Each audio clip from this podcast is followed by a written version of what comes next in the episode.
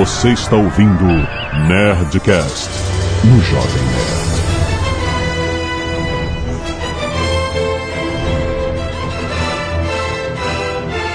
Lambda, lambda, lambda, nerds! Aqui é Alexandre Antônio Jovem Nerd. Só existe um que é o Todo-Poderoso e sua maior arma é o amor. Poxa, O Stan Lee fala num quadrinho do Surfista Prateado. Aqui é Carlos Voltor e quantos poderes são necessários para se fazer um Goku?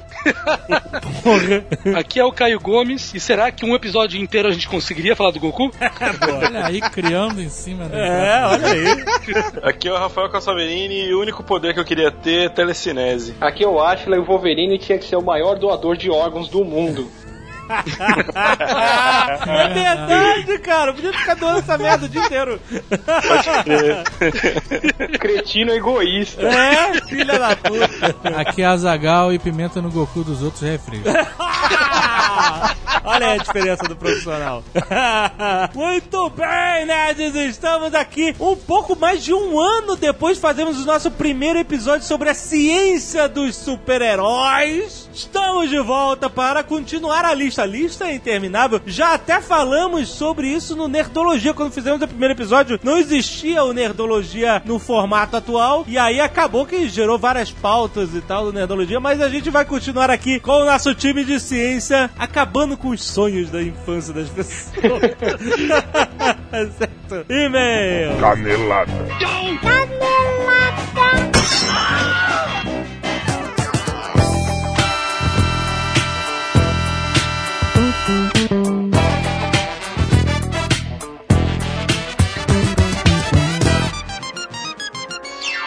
Muito Zagal, vamos para mais uma semana de vez em Caneladas Nerdcast. que felicidade, É. Zagal de volta. Nossa, Não que tá alegria. Tá feliz de voltar? Ô, ô. Sempre bate uma alegria quando a gente volta de uma viagem, ainda mais quando a gente volta da Comic Con. Olha que beleza! Excelente! Temos um recado da galera da editora Intrínseca Zagal, um, livro que eles estão lançando que foi um sucesso lá fora, está vindo para o Brasil aqui, que se chama A Verdade sobre o caso Harry Kippert. Olha aí. Que é um livro de mistério. Sabe essas histórias de quem matou? Esse é um livro Quem, Quem matou. Matou. Entendeu? que é a história de um cara chamado Marcus Goldman, que é um, é um escritor milionário, milhões! o cara é um escritor que fez muito sucesso, ainda jovem, com 28 anos, ficou milionário, tem que escrever um novo livro, só que ele tá sem saber o que escrever. Ele vai pedir ajuda de um mestre dele e acaba descobrindo um corpo de uma menina que tinha sumido em 1975. É uma trama policial de falsa biografia, ele é um guia para aspirantes a escritor e uma sátira ao mundo editorial, porque, entendeu? Tem toda a coisa de estar escrevendo enquanto tá rolando a parada e tal, não sei o que. Bela resenha. O Joe Dicker, que é o autor, teve na Flip 2014 em Paraty. Muito maneiro pra, pra conhecer a galera. O primeiro romance dele, que tem um nome francês que eu não sei falar, é Le Dernier Jour de Perret. Vai ser publicado também pela editora Intrínseca e ele fala de uma história de uma unidade do serviço de inteligência britânica encarregada de treinar a resistência francesa durante a Segunda Guerra Mundial. Qual o nome do livro? Le, Le dernier jour de nos pères. Dernier. Dernier. Olha aí, o negócio sabe. o fato é que esse livro, A Verdade sobre o caso Harry Kubert, foi publicado na França quando o Joe tinha 27 anos e, e ele virou um fenômeno literário. Entendeu? Olha Então é aí. meio que uma parada paralela e tal. É o Eduardo Spor da França. um jovem autor bem sucedido. Então, procure aí, editora intrínseca, link aí no post pra você levar. Excelente. Vale dar uma conferida no Scoop também. Isso, vai lá no Scoop pra você conferir. E se você não quiser ouvir os e-mails e recados sobre o último Nerdcast, pule, pule para... 23 minutos e Super Gêmeos. Ativar. Azagal, muitos nerds cacete agulha. Meu Deus, muitas pessoas Olha aí. doando sangue essa semana. Parabéns, nerds. Eu não sei se também está acumulado, Diego. É, Acho que está acumulado semana passada, porque eu não pude ler com o senhor K. Mas vamos falar aqui, agradecer ao William Alexander, Ricardo Kuhn. Ah, cuidado aí. Ricardo Kuhn. Cuidado aí com esse sobrenome. É porque achei que era seu H. né? Olha o bullying. Caio de Pache. Valdemar Filho. Esse é gaúcho. Gaúcho por quê? Lê o sobrenome. Pate? Pariu! Nossa, cara. Desculpa aí, Caio. Valdemar Filho, Renata Lenze, Vitor Lim, Rayana Lim, Rafael Scarpari, Suzana Walker, Fábio Walker, Aleph Carlotto, Muriel Pinho, Melissa Pinho, Cida Pinho, todos os Pinhos foram, Elson Nardi Júnior, Caio Augusto, Iago Sampaio, Adriele Takiguchi, Alisson Gonçalves, Amanda Rodrigues, Marcelo Shazam. Ah, Que não. Sensacional, Marcelo. Você- Shazam com CH. Henrique Vaires, Nelson Sakakibara, Thiago dos Santos e Guilherme Mota. Obrigado por terem doado sangue, galera. Também temos a galera do Cacete da Tesoura. Que doou cabelos. Isso, a Bianca Ribeiro, a Tabata Santos Delgado, a Letícia Donation Marim. Donatone. Donation, cara. Calma, cara. Eu ainda tô meio adaptando ao Brasil, não. A Joyce Correia Pellison e a Bianca Tabuada. Tabuada? Tabuada. Ferreira. Ferreiras, 3 mais 7. 3 vezes 7, né? Muito obrigado, aliás, por terem feito doações de pedaços de seus corpos. Isso aí. Continue doando e salvando vidas. Várias artes dos fãs. Muito obrigado, os hobbies aqui pra todos, todos os gostos. Vamos destacar Jovem Nerd Careca por Dan Arsky Lombard. Nossa, cara, não, não foi maneira essa. Que Ele fez pegou só- careca imenso de Ele gordo. pegou, né? Porque ele pegou só os meus olhos, nariz e boca e botou num outro cara, nada. Ai, que horror. Ele- ele- eu vou te falar que ele parece com você. Caraca, não, cara. Só que se você engordar mais. Tem- é, tem que dar uma engordada boa aí. Qual é essa história do Jovem Nerd Careca que eu não tô sabendo? Eu tenho várias artes sobre Do, isso. do, né, do Nerdcast de Vaidade. Vocês Ah, botando pilha. olha aí. Então temos outra arte, outra fotomontagem também do Jovem Nerd Careca. Esse cara fez várias versões, né? Versão careca, versão careca com barba, o Renan Giovannini que fez. Então temos aqui, esse Que ficou, horror. um, esse ficou um terror. E o... Ele ficou que parece que você tá sem sobrancelha.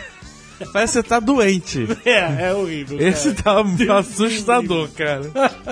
Paulo Roberto Costa Porto, 21 anos, professor de matemática, Itararé, São Paulo. Olha aí. Olá, Nerd. Acompanho o Nerd Office há alguns anos e o Nerdcast desde o início desse ano. Olha, um cara que veio através do Nerd Office. Olha aí, Isso é YouTube outro- trazendo dele que fala que YouTube não vale nada. Outro desafio. Vocês que escutam, convençam o cara que só vê pelo vídeo a ouvir o Nerdcast também. É isso.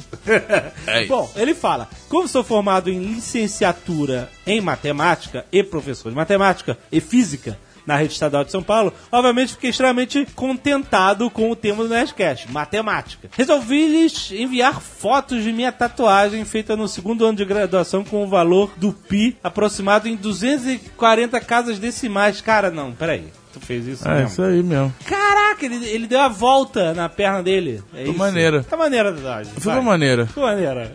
Valeu. Ela, assim, não, foi maneira. Não se deve falar mal de tatuagem de ninguém, é verdade. É, exato. Mesmo que você achar ruim, não é o caso, não achei, achei maneiro. Mas se você achar ruim, fica a dica. Não fala nada. Não fala. Tem um amigo meu, meu do senhor cara da faculdade é, de desenho industrial. O cara fez uma puta tatuagem nas costas, gigante. Ah. Uma chiva gigante. Ah, Ficou bem feita pra caralho. Aham. Colorida, azul, né? sei. Só que ela ficou torta. Ah, Levemente torta, sabe? O desenho. Sei. Não que ele tenha ficado o desenho torto, o alinhamento dela. tava torto. Eu não sei se o cara tinha as costas tortas, eu não sei qual era da parada. Mas tava meio torto, mas puta, aí pro falar, a gente não falou. Pode falar, exato. O cara tava feliz com a chiva dele. Não, nunca fale da tatuagem. É, nunca Fala fale. só pelas costas. no caso desse cara da chiva. Marcos Rezende, 35 anos, empresário, Curitiba, Paraná. Eu quero pedir desculpas aqui que eu tô meio devagar hoje, mas eu tô naquele período pegando de no- torpor. Tá, entendi. Qual é? De, de retorno. Daqui a um mês eu tô melhor. O motivo pelo qual algumas tribos contam em base 12 é porque elas contam as falanges dos dedos e não só os dedos em si. Hum, O que, que é a falange do dedo? É esse gominho É o aqui? gomito, né? É o gomito. Aí o dedão tem um gominho, aí aqui tem um, dois, três, quatro, cinco, seis, sete, oito, nove. Não faz sentido nenhum. É. Ah, não, porque as falanges são esse aqui, né? Não é o gominho, é, é, é a É 1, o 2, quê? 3, 4, 5, 6, 7, 8, 9, 10, 11, 12. Mas eles não contam os gomos do dedão? Peraí, falando do dedo, peraí. Falange é, é cada pedaço do dedo. Seu dedo indicador tem três falanges. É, então, um, dois, três. Mas você tem cinco dedos. Então você tem 15 falanges. Não, então eles só contam do. Eles não contam do dedão, então. Porque o dedão é pra contar, eles não usam. né? Eles usam o dedão pra contar as É, falanges. vai tocando nas falanges com o dedão. Só se foi isso, porra. Mas a curiosidade, continua ele, no método de contagem deles, é que a mão esquerda conta as dúzias e a direita as unidades. Se você quer falar algo que algo custou 30, por exemplo, você levanta o dedo indicador e o médio da mão esquerda Ah, e o dedo indicador e médio da mão direita, posicionando o polegar no centro. Puta, da mão muito complicado, direita. hein? Nossa. Base de 10 é mais fácil. Um pra cada dedo. Já se você quiser falar que algo custou 28, Caraca. você continua com o dedo indicador médio. Blá blá blá blá blá blá blá.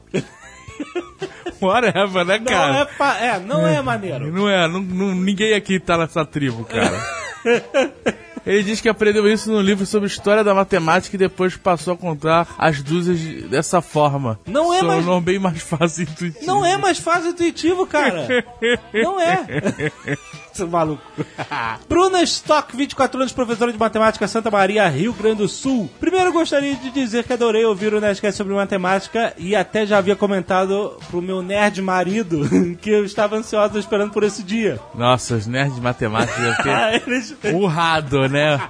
Hoje, fo- hoje, o cara chegou e hoje tem. Hoje tem! Ah, vai falando da área de interesse, Porra! a área deles. É. Muitas outras relações podem ser feitas entre a matemática e a arte. Até cabe um crossover com o Nerdcast sobre renascimento. Ô, Então fica a dica vai pro ser um tema maravilhoso. Bom, ela falou pelo menos pra mim. Vai ser legal. Segundo algumas. E pro marido dela. É, é, exato. Segundo, algumas caneladas poderiam ser relatadas, pois a linguagem matemática é bem definida e específica. Acho que as caneladas poderiam ser adicionadas, hein? Mas vou aceitar alguns termos como uma licença poética para manter o Nerdcast interessante, para quem não é da área. Sim. Porém, não pude deixar de passar em algum momento do Nerdcast, fala-se em números primos e se começa a contagem a partir do 1. Ah, isso foi Marcos Castro. o fato é que o 1 não é primo. Inclusive, uma definição possível para os primos, sim, existe mais de uma, é que o primo é todo número maior do que 1 que divisível apenas por 1 ou ele mesmo. Ah, papo- Que o interessantíssimo. curi... Pô, um não é primo. O curioso é que se não levarmos em consideração a restrição ser maior do que um, ou um acaba sendo o único número que não é primo por falta de divisores. Por exemplo, o 4 não é primo porque é divisível por, du- por 1, por 2, por 4. Ou seja, bom, ela, eu Ela tá aqui no lance O do um- número primo. Porque o 1 Não é primo. O 1 é 1, entendeu? Um é brother, né, primo? Não dá pra aplicar as duas regras no 1, só uma. Que ele é divisível por 1 e por ele mesmo, não é? Ótimo. Ué, então vale. Bom, Eu acho que vale. a galera diz que 1 não é primo, é isso aí. O 1 não é primo, um é brother. Eu falei essa piada. Falou? Você ouviu, fingiu, caralho! Fingiu que não ouviu e falei, fez atenção. de novo a piada? Caralho, que escroto, cara. Olha, isso é uma prova de que tem várias coincidências no âmbito criativo. Não, é é muito diferente de coincidência de safadeza. Eu falei a piada, eu você eu ouviu. prestei atenção, cara. O que é pior, que eu tô falando aqui, você não tá nem aí. É, eu tava lendo o resto do e-mail dela. Jacques Schneider, É. 23 anos, estudante. Schneider. Não é Schneider? Não. Ah, quando tem esse SCH pra mim, tudo é Schneider. é Schinder? Schlender. Slender? Não Slender, Schlender. Jacques Schneider, 23 anos, estudante de ciência da computação e sistemas de informação, Santarém, Paraíba. Primeiro e-mail ao Paraíba Nerdcast. não, Pará. Pará? PA, Pará. Pará. E como é que é Paraíba? Paraíba é PB. Olha aí. Olha aí, seu Silvio Santos. Primeiro e-mail ao Nerdcast. Não. F, abre parênteses X, fecha parênteses, maior que 1. Sendo X a variável que representa a quantidade de e-mails enviados. Olha aí, as piadinhas dos matemáticos. Já valeu esse e-mail, né? Eu posso falar pro próximo. né? Olá, Jovem Nerd Azagal. Foi inusitado o Nerdcast 424 sobre matemática. Aliás, belo número políndromo, também conhecido como Capicua pelos matemáticos. O que? O 424? Eu acho que é. Bem, sou programador e esperei ouvir um pouco sobre coisas da minha formação, matemática discreta. Tu acha discreta? Discreta? É que ele botou aqui. Lógica de predicados e cálculo sequencial. Fatores fundamentais para provar ou refutar objetos de estudo. Ok, passaria do limite. Mas sabe quando você ouve aquela frase, isso foi provado cientificamente? É. Pois é, tem que passar pela prova de fogo desta parte da matemática para fazer sentido. Senão será só mais um PowerPoint infundado enviado. Contudo, vim mesmo falar sobre o último teorema de Fermat. O problema matemático que ficou por mais tempo até então sem solução. Foram mais de 300 anos. Quando Marcos Castro, Caio Gomes e Rafael Calsaverini concordaram que certas vezes um problema parece fácil, mas não é, fica bem evidente neste caso. À primeira vista, é quase uma extensão do teorema de Pitágoras. Ele vai falar o teorema agora. Se preparem. Tá, fácil. A ao quadrado mais B ao quadrado igual a C ao quadrado. A ao quadrado mais B ao quadrado igual a C ao quadrado, certo? Aí surgiu Fermat relatando que não existe outra forma em que qualquer número maior que 2 possa ser colocado repetidamente no expoente das variáveis e consiga fechar as contas. Por exemplo, nunca existirá A ao cubo mais B ao cubo igual a C ao cubo. Ah, entendi. Acontece que para afirmar isso deve-se provar. Aham. E este filho de uma puta que viveu no século XVII, e eu li isso em romano rapidamente, Olha, né? parabéns, eu, eu teria demorado um pouquinho mais. nunca deixou a demonstração para esta impossibilidade, que só escreveu na borda de um dos seus diários. Aham. Abre aspas. Encontrei uma demonstração verdadeiramente maravilhosa disto, mas esta margem é estreita demais para contê-la. Ah, olha só que estava. Ele deu a dica que ele descobriu como provar a parada. mas não, não quis mostrar. Não tinha, não tinha espaço ali. E aí ninguém nunca descobriu como. Foi só no final do século XX que o Dr. Andrew Willis, ligado à Universidade de Oxford, Cambridge e Princeton, caraca, tá ligado? Porra. Em todas, trouxe a resolução do problema. O curioso é que isso só foi possível porque dos anos 50 pra cá, novas teorias surgiram ou foram aprimoradas no âmbito das exatas, como curva elíptica e forma modular. Tem no YouTube um documentário da BBC sobre o último teorema de Fermat, explicado para leigos. Ah, é história interessante. A parada ficou sem solução durante três Ah, eu também posso fazer uma porra no teorema sem solução. Não, caralho. E botar só um easter egg na página do livro. Maneiríssimo. Mas fica a questão: como Pierre de Fermat, no século XVII, teria conseguido resolver isso se naquela época ainda não se tinham todo o conhecimento necessário? É, isso é um mistério. Seria isso o clássico charlatanismo francês, Jazagal? Ou seria isto, jovem nerd, a prova que alienígenas do passado Ah, existiram e trouxeram coisas pra cá inexplicadamente? Resolvam essa. Um abraço. Muito bom, muito bom. Tem o link aí do documentário pra quem quiser ver. Muito maneiro. Corram lá. Eu vou acompanhar a- a- o crescimento de views desse vídeo. Rafael Alves, 20 anos, estudante de ciências contábeis, trabalha no escritório de contabilidade com auxiliar contábil Gi, Paraná. Eu não sei o que sentir, cara. Eu não sei que sentimento nutrir. Eu não sei se isso que você escreveu é, é um desabafo. Ah, Gostei muito do Nerdcast, só gostaria de contribuir com um livro que li há anos, que por sinal seu tema é a simples e pura matemática. O livro é O Homem que Calculava. Olha aí. O homem que calculava era um matemático e ganhava vida resolvendo enigmas de vizires, sultões e entre outras pessoas. Para que vocês terem a noção do que se trata esse livro, peço que leiam este enigma que ele ajudou a resolver, por sinal é interessantíssimo. Vamos lá. Caso da divisão dos 35 camelos. Fácil. Quero ver. 17 pra cada lado, corta um no meio. Próximo. Poucas horas. Aqui é uma trecho do livro. Poucas horas que viajávamos sem interrupção quando nos ocorreu uma aventura digna de registro, na qual seu companheiro Beremis, com grande talento, pôs em prática as suas habilidades de exímio algebrista. Encontramos perto de um antigo caravansaram meio abandonado três homens que discutiam acalorosamente ao pé de um lote de camelos. Caraca, eu não acredito, né? Por...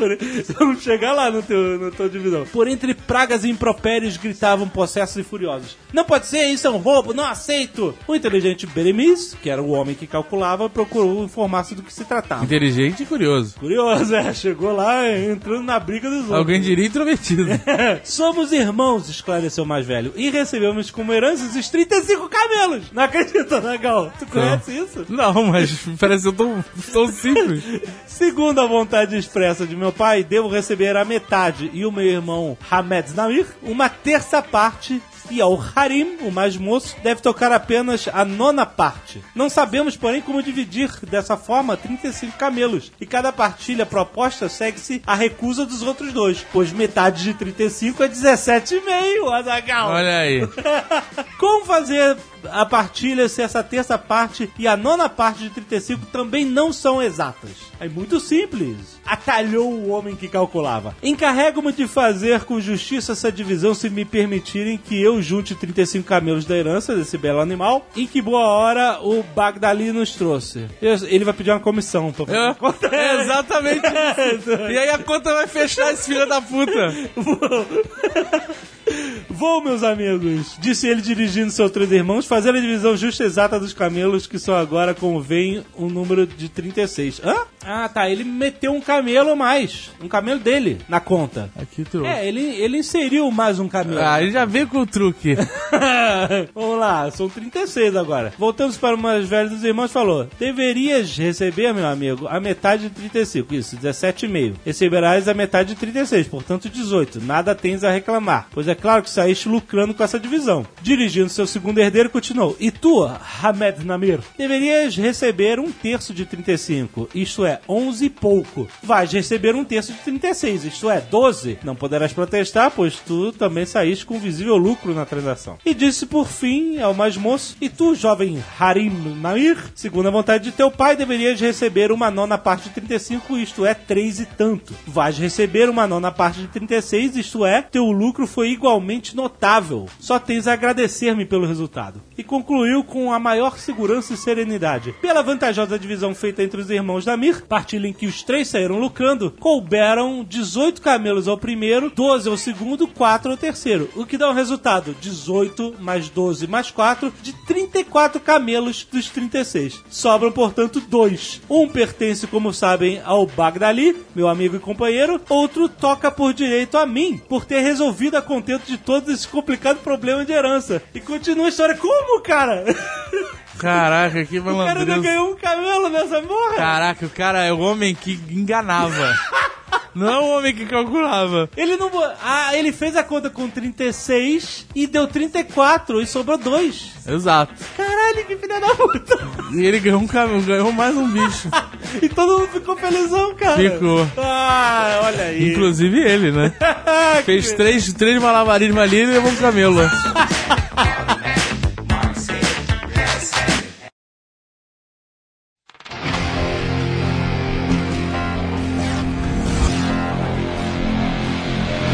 gente tem uma lista aqui de personagens que não foram mencionados no outro Nerdcast, mas tem alguns que a gente vai mencionar de novo porque a gente não explorou todos os aspectos científicos de seus poderes, certo? Um deles é o Homem de Ferro. A gente já falou que ele tinha que ter lá um monte de plástico bolha entre a pele e a armadura.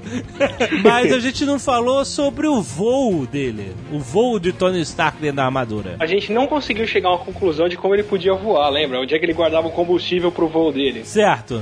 Mas Você- ele guarda no arco. É, a energia vem do, do reator, no, né? O Arc Reactor, não é? Que vem do coração, que é a maior fonte de poder. Onde está localizado o amor. É, mas é, fazendo o, o episódio de, de hoverboard, eu descobri que tinha um jeito que ele podia voar sim, Ah, é? que é o vento iônico. Não, então, o que, que é o vento iônico? Bom, basicamente o vento iônico, quando você tem uma, um fio carregado eletricamente, né? Se ele, se ele tiver uma carga elétrica muito grande nele, ele é capaz de ionizar o ar e daí esse ar carregado é atraído pelo próprio fio e isso gera uma corrente de ar que pode propelir alguma coisa. Ah. Tem no YouTube vários vídeos, se se vocês procurarem, tipo, os caras montam tipo uma armação de pipa com uns fiozinhos, liga na tomada e o negócio levita um pouquinho e tal. Mas aí, peraí, peraí. Energia passando por ali, pelos fios, ele ioniza o ar, atrai. A energia ela acumula na ponta do fio ou na ponta do papel alumínio que o pessoal usa pra fazer a pipa lá. Uhum. E essa carga na ponta separa os elétrons das moléculas de ar. E aí a molécula de ar que separa o elétron e é repelida, ela empurra o que está carregado pro outro lado. Hum, e aí cria um ventinho. Então você tá o tempo todo meio que arrancando elétron do ar em volta e com isso fazendo um vento. Certo. Inclusive tem uma galera que chama isso de moto perpétuo e não sei o que, mas não é moto perpétuo, você não tá eh, fazendo energia, o negócio voar do nada. Você gasta energia pra ionizar o ar Sim. e aí que tá o balanço de energia que você precisa Porra, fazer. mas você poderia, com a quantidade de energia infinita que nem Tony Stark tem, infinita entre aspas, você poderia criar uma polaridade ali na bota dele tão grande, tão ionizada que, que conseguiria gerar esse vento pra levantar um- uma armadura daquelas? É, a, a única limitação de você usar vento iônico tecnologicamente hoje é que é, o, o, o empuxo que ele gera, né, a capacidade de levantar peso que ele gera, não é suficiente para levantar o tamanho da bateria que você precisa para manter isso. Aham. Se ele tem uma bateria super pequenininha, ele é, um ele super consegue, reator, né? ele- É o que eu quero saber é o seguinte, não há um limite do vento. Você vou botando energia, ele vai criar um, um, um vento de turbina de avião. Sim, sim. Caraca! Só tem um detalhe, É. que é o seguinte, quando ele faz isso, ele tá gerando uma carga no ar Certo. e isso também gera uma carga nele. Ah. Então, conforme ele tá. Aquelas pipas todas que o pessoal faz de alumínio, eles têm que colocar um fio terra Certo. pra Então vai puxar ter que botar o fio terra no Tony Stark? Um. Complicado. Mas vai que ele gosta. Você tem uma solução, você bota o Thor atrás dele, com o martelo, carregando ele infinitamente, aumentando ainda a potência dele, Ah, puta Então merda. pode e sentar nas fazendo fio terra.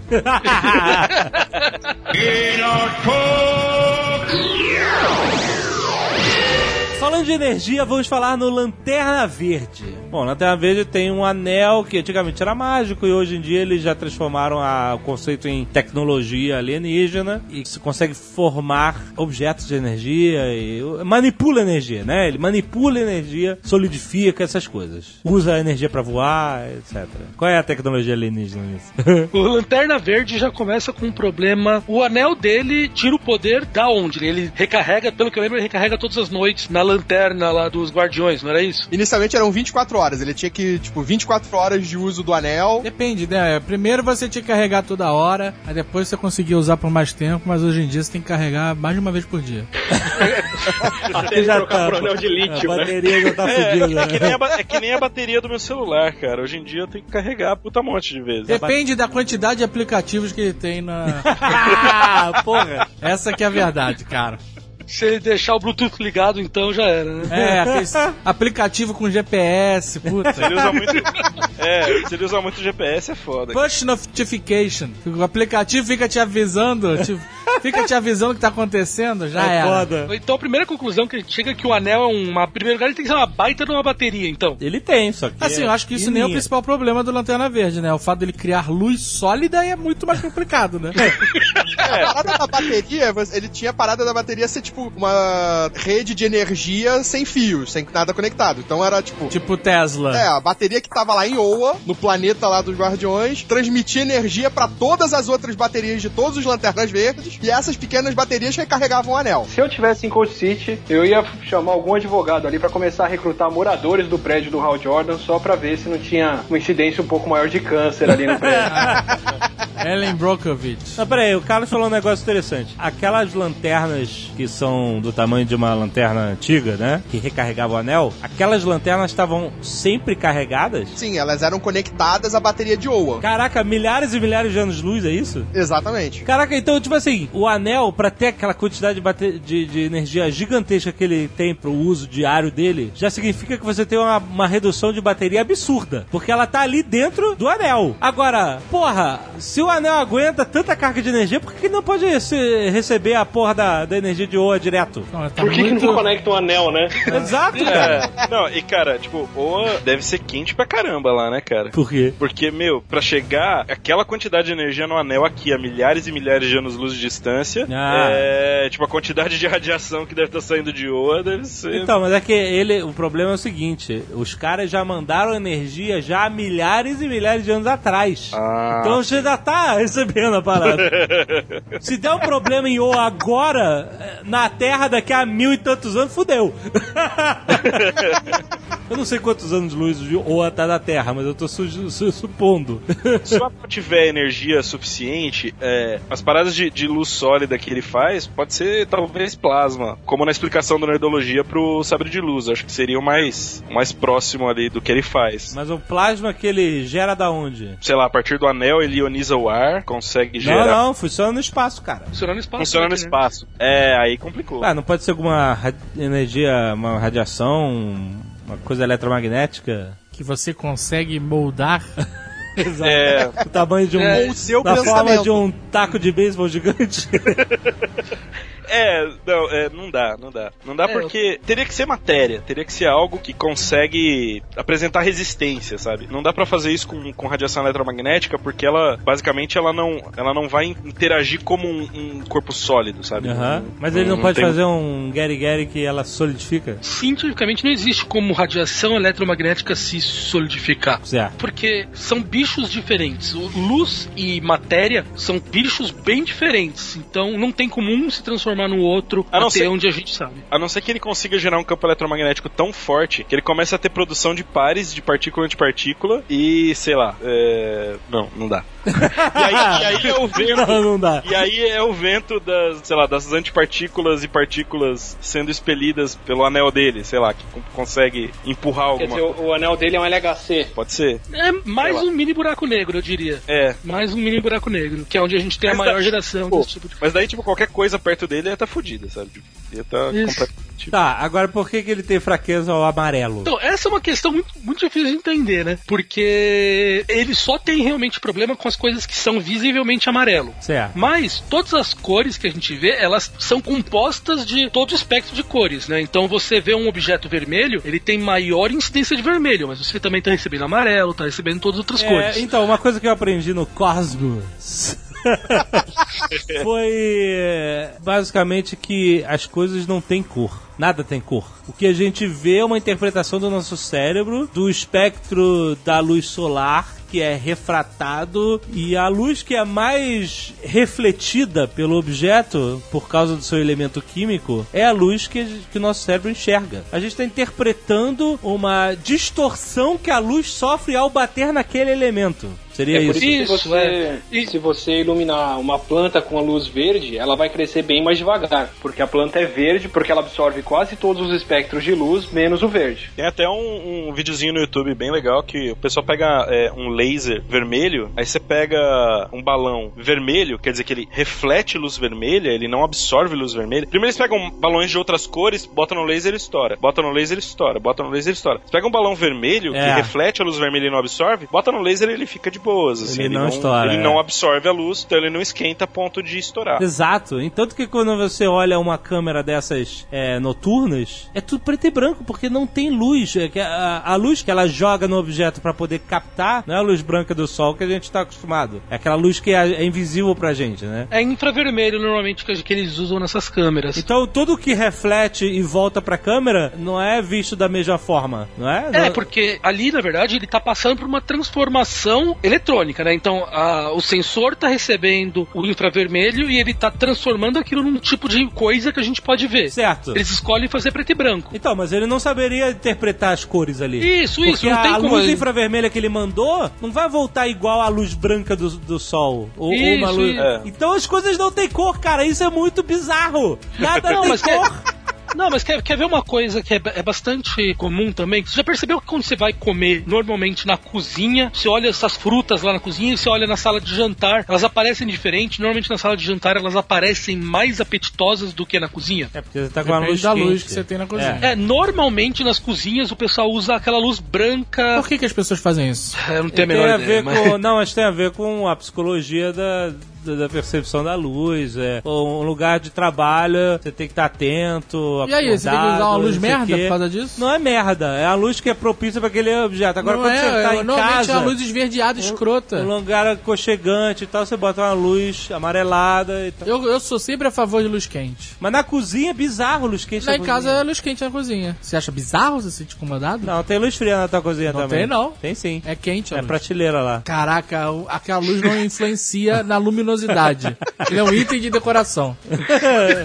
Mas é que se você olha como é que é o espectro de emissão dessas luzes normais de cozinha, né, aquelas Fluorescentes. você vai ver que ele é um espectro bem bizarro assim. A quantidade de luz que ele emite para cada frequência é bem diferente da luz do sol. Quando você olha uma luz incandescente, apesar dela ser diferente da luz do sol, ela tem um espectro muito mais parecido com a luz do sol. Então, a gente enxerga as coisas na luz incandescente mais próximo ao que a gente está acostumado a enxergar olhando do sol. E por isso que a gente acha as comidas mais apetitosas, tudo. Por isso que restaurantes, algumas vezes que eles têm luzes fluorescentes, em cima das mesas eles colocam uma luz incandescente bem, bem pertinho. Sim, sim, sim. Cria outro clima. Esse reflexo de outras propriedades, de outras quantidades de luz, faz a coisa parecer mais apetitosa. Então, só de você mudar o tipo de luz já muda a cor do objeto. Então, Então, o- quando o cara usa lá, o sinestro usa o anel amarelo no espaço, não existe a cor amarela. Ela tem que bater em algum elemento que reflita a cor amarela. Mas se ele tivesse usando um anel branco, dentro do branco também ia ter o espectro de amarelo que o anel amarelo dele tem. E a fraqueza ao amarelo, na verdade, não tá vinculada só à cor amarela, tá vinculada ao fato de ter uma criatura que é vinculada ao poder do amarelo, que seria o medo, dentro Isso. das lanternas dos, do- dos lanternas verdes. Sim, sim. Tem uma outra coisa. É, exatamente. Tem uma outra parada. Tem o medo, o verde é a força de É a vontade. força né? vontade. Então a força de vontade, o inimigo, a força de vontade é o quê? O medo. Aí por isso que ele é fraco, tá entendeu? E o resto é história em quadrinho, né, cara? Exatamente. É, tem colorido e tal. Se a história em Mas quadrinho se- fosse, se, se- se fosse uma época em que o quadrinho fosse preto e branco, eu imagino que eles teriam feito outro tipo de história. Sim, com certeza. Verdade.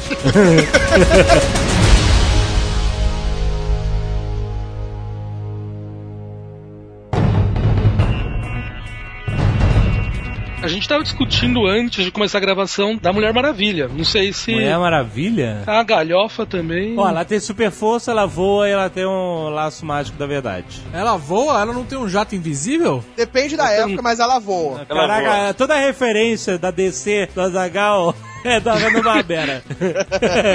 ela Ah, Super Amigos cara. era. Olha só, viu? A não- Mulher Maravilha, ela até voa, porque ela aparece voando na entrada lá naquela, né? Todo mundo voa. Até o Batman voa. Você nunca É, mas ela tem super força, tem aqueles braceletes pra Desviar balas. desviar É, a bala, ricochetear a bala. Bracelete indestrutível. Isso. É, ela tem o laço da verdade, ela tem um jato invisível, ela tem um amigo gay.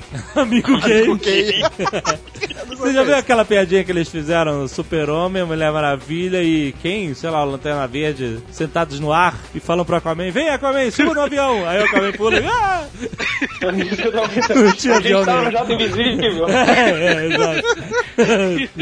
Mas ela é uma, ela é uma deusa, semideusa amazona, não é isso? Não, então, antes de explicar a Mulher Maravilha, tem que explicar como é que ela foi criada primeiro. Porque, na verdade, ela foi esculpida em barro pela mãe dela e dada vida pelos deuses. Certo. E isso lá em Temsira, né? Isso. Em qual das versões isso? Na original, na versão... Ah, não, na, É, na, na- É, ela, ela vem de um lugar místico, sei lá, dos Ela deuses é, e é, tal, ela é Temsira. mitologia grega. É, Isso. cada um dos deuses deu um poder, né? Uma coisa assim. E aí, qual é a ciência dessa porra? Não, os, poder- os poderes são mágicos, não tem jeito, mas, o, É, mas- o laço da verdade. ah, vamos falar do laço. É, o, O avião laço, invisível é possível. o avião invisível é, é, é, é, é plausível, É o eu stealth, diria. o stealth lá. É. Stealth, mas o avião não é invisível, cara. É tipo que o, o combustível e o o Helicarrier lá Ninguém, da, cara, ninguém, ninguém nunca explicou como a Mulher Maravilha vê os controles do avião invisível, caralho. Como Ele ela é pilota aquela merda? Ele não é invisível por dentro. Ah, tá bom. É, isso É tipo o Helicarrier do, dos Vingadores. Gente, um avião invisível ele existe hoje. Não, mas não é invisível ao radar. Não então, olho mas é o suficiente. Porque olha só, o avião dela é invisível, mas ela tá aparecendo sentada dentro, então. a olho vivo, foda-se, vê uma mulher voando sentada.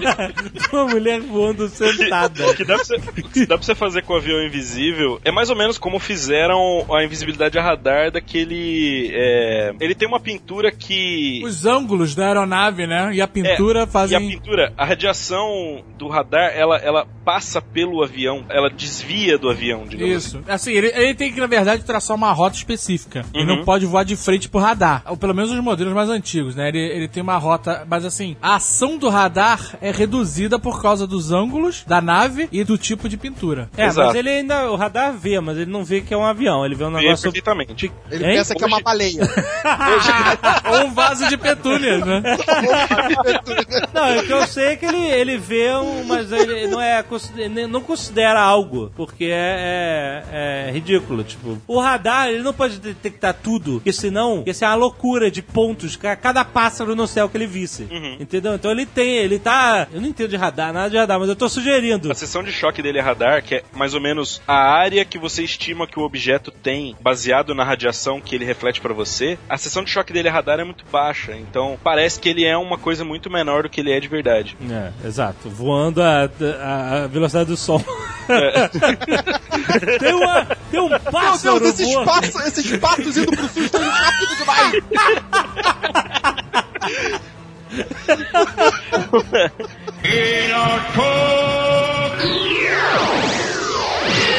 Existem metamateriais que, quando a luz atinge eles, eles refratam de tal forma que o objeto. Não é que ele é invisível, mas ele também tem essa mesma propriedade de ter baixa seção de choque na região da luz visível. Ah. Então, você poderia fazer um avião, por exemplo, com essa capa desse metamaterial em volta, ele seria invisível em, em algum sentido, só que ele não poderia ser navegado visualmente, ele teria que ser navegado por aparelhos, o que não parece ser muito problema. Porque quando você é invisível, você tem aquele problema. Sempre que você é invisível, você também é cego. É, mas calma aí. Você tá querendo dizer que existe um material que, que, que, que a gente pode se tornar tipo um cloaking device? De... Isso, existem alguns materiais que ele meio que faz com que a luz, ela como passasse em torno dele, dentro dele, assim, sem É, ser muito modificado. Pô, por que, que não tá fazendo drone assim então? Ah, não, é, não. claro. Disse Isso aí, isso aí é o seguinte. Você já viu algum, né?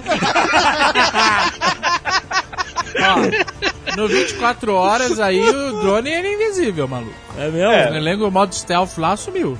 É, subiram do radar. Quando eu digo que existe materiais, eu quero dizer, existe um negócio de um milímetro quadrado num laboratório lá não sei aonde, que o cara conseguiu fazer gastando 5 bilhões de Ah, dólares tá. um quadradinho de um milímetro quadrado. Tipo, Entendi.